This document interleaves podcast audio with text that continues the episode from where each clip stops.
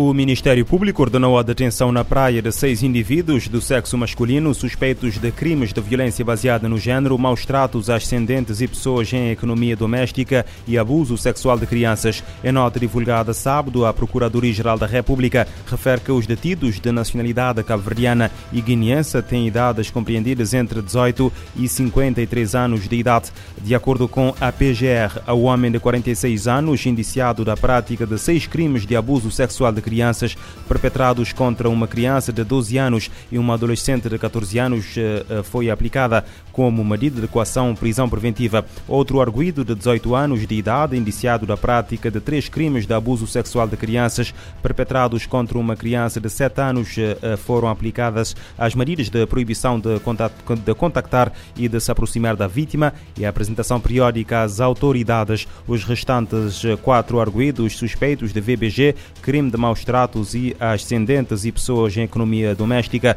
foram aplicadas as medidas de equação de proibição de contactar uh, a vítima e de uh, apresentação, e apresentação periódica às autoridades uh, judiciais.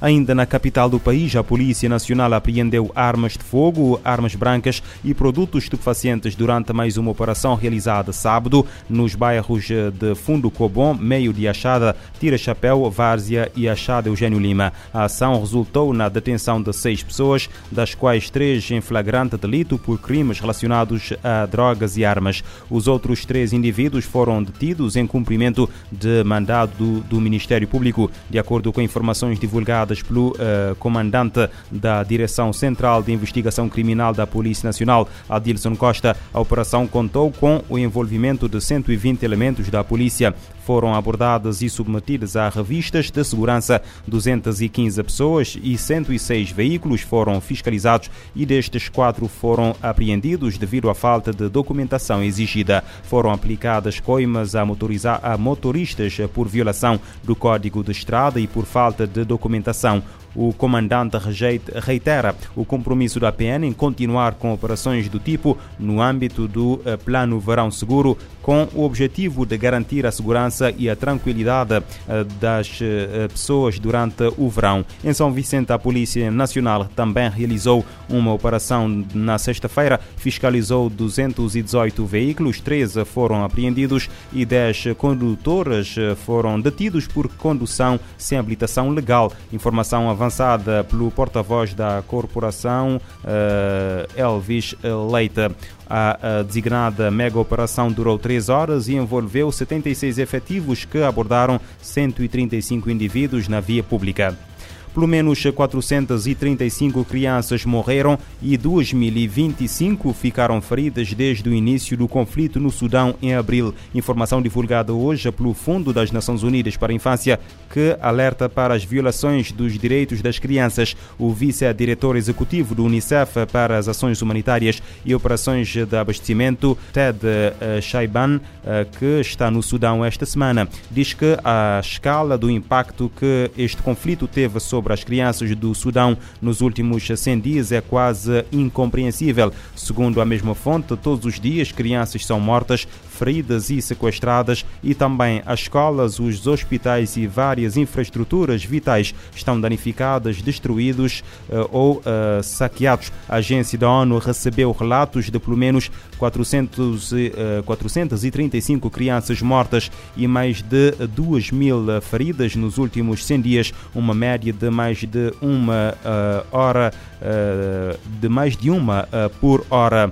Antes da crise, que começou com uma rebelião do grupo paramilitar Forças de Apoio Rápido contra o exército regular sudanês, estavam registrados quase 3,8 milhões de deslocados internos no Sudão, incluindo 1,9 milhões de crianças. A guerra na Ucrânia continua a causar mortes e feridos entre os combatentes. Eh, para muitos, é a continuação dos combates desde 2014. Para outros, esse tempo passou e deixou as suas marcas. Os veteranos da guerra no leste da Ucrânia são cada vez mais e são obrigados a mudar de vida. Trabalham com deficiências provocadas pela guerra. A reportagem é de José Pedro Frazão da RFI, conteúdo licenciado para a Rádio Morabeza. Denis entrou para o exército como condutor, tornou-se sniper e combateu no Donbass durante três anos até setembro de 2019. Foi quando a sua vida mudou.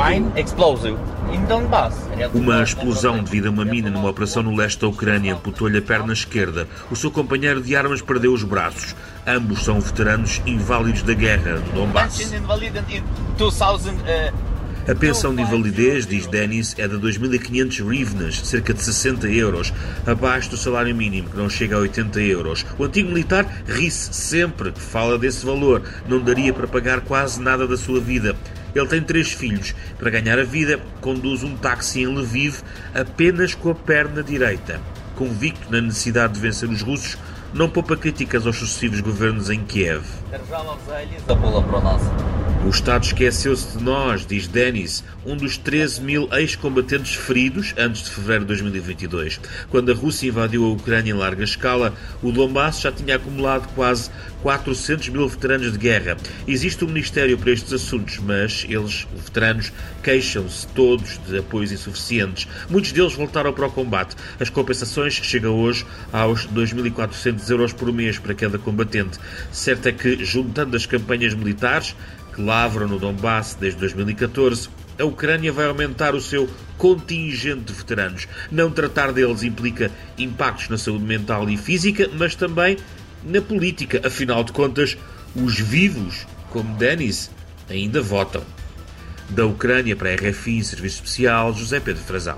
O conflito na Ucrânia mergulhou a Europa naquela que é considerada como a crise de segurança mais grave desde a Segunda Guerra Mundial. Mais de 69 mil migrantes conseguiram voltar para casa em 2022, são dados da Organização Internacional para as Migrações. De acordo com a agência da ONU, o retorno voluntário ao país de origem aumentou 39% em comparação com 2021. A, proporção de migrantes em situação vulnerável tem aumentado nos últimos cinco anos. Mais de 69 mil migrantes receberam apoio para retornar voluntariamente para casa em 2022. A Organização Internacional para Migrações, OIM, afirma que isso representa um aumento de 39% em comparação com o ano anterior. No relatório Principais Destaques de Retornos e Reintegrações em 2022, a agência conclui que a proporção de imigrantes em situação vulnerável tem aumentado constantemente nos últimos cinco anos. Por isso, Programas da OIM de Regresso e Reintegração Voluntária Assistida, AVRR na sigla em inglês, são essenciais para oferecer proteção especializada para este grupo. A iniciativa forneceu auxílio para 54 mil migrantes no ano passado. Os outros 15 mil migrantes que voltaram a casa foram apoiados por programas de regresso humanitário voluntário, oferecidos para cidadãos da Líbia e do Iêmen. O Oriente Médio e o Norte da África são as principais regiões anfitriãs do mundo para os migrantes, com 33% do total. Já o Níger foi o principal país de acolhimento, com 15.097 migrantes assistidos a regressar. O foco da OIM é garantir que os migrantes tenham acesso a apoio, oportunidades e acompanhamento personalizados e recuperem a estabilidade econômica, social e psicossocial ao voltarem para casa. Para isso, a agência forneceu mais de 170 mil assistências à reintegração, tanto antes do retorno, no país de acolhimento, como após a chegada à nação de origem. A OIM e seus parceiros desenvolveram ferramentas para uma abordagem de retorno e reintegração baseada em direitos, colocando os indivíduos no centro de todas as decisões. Da ONU News em Nova York, Felipe de Carvalho. A OIM reforça a necessidade de proteção especializada, acompanhamento e reintegração de migrantes baseada em direitos.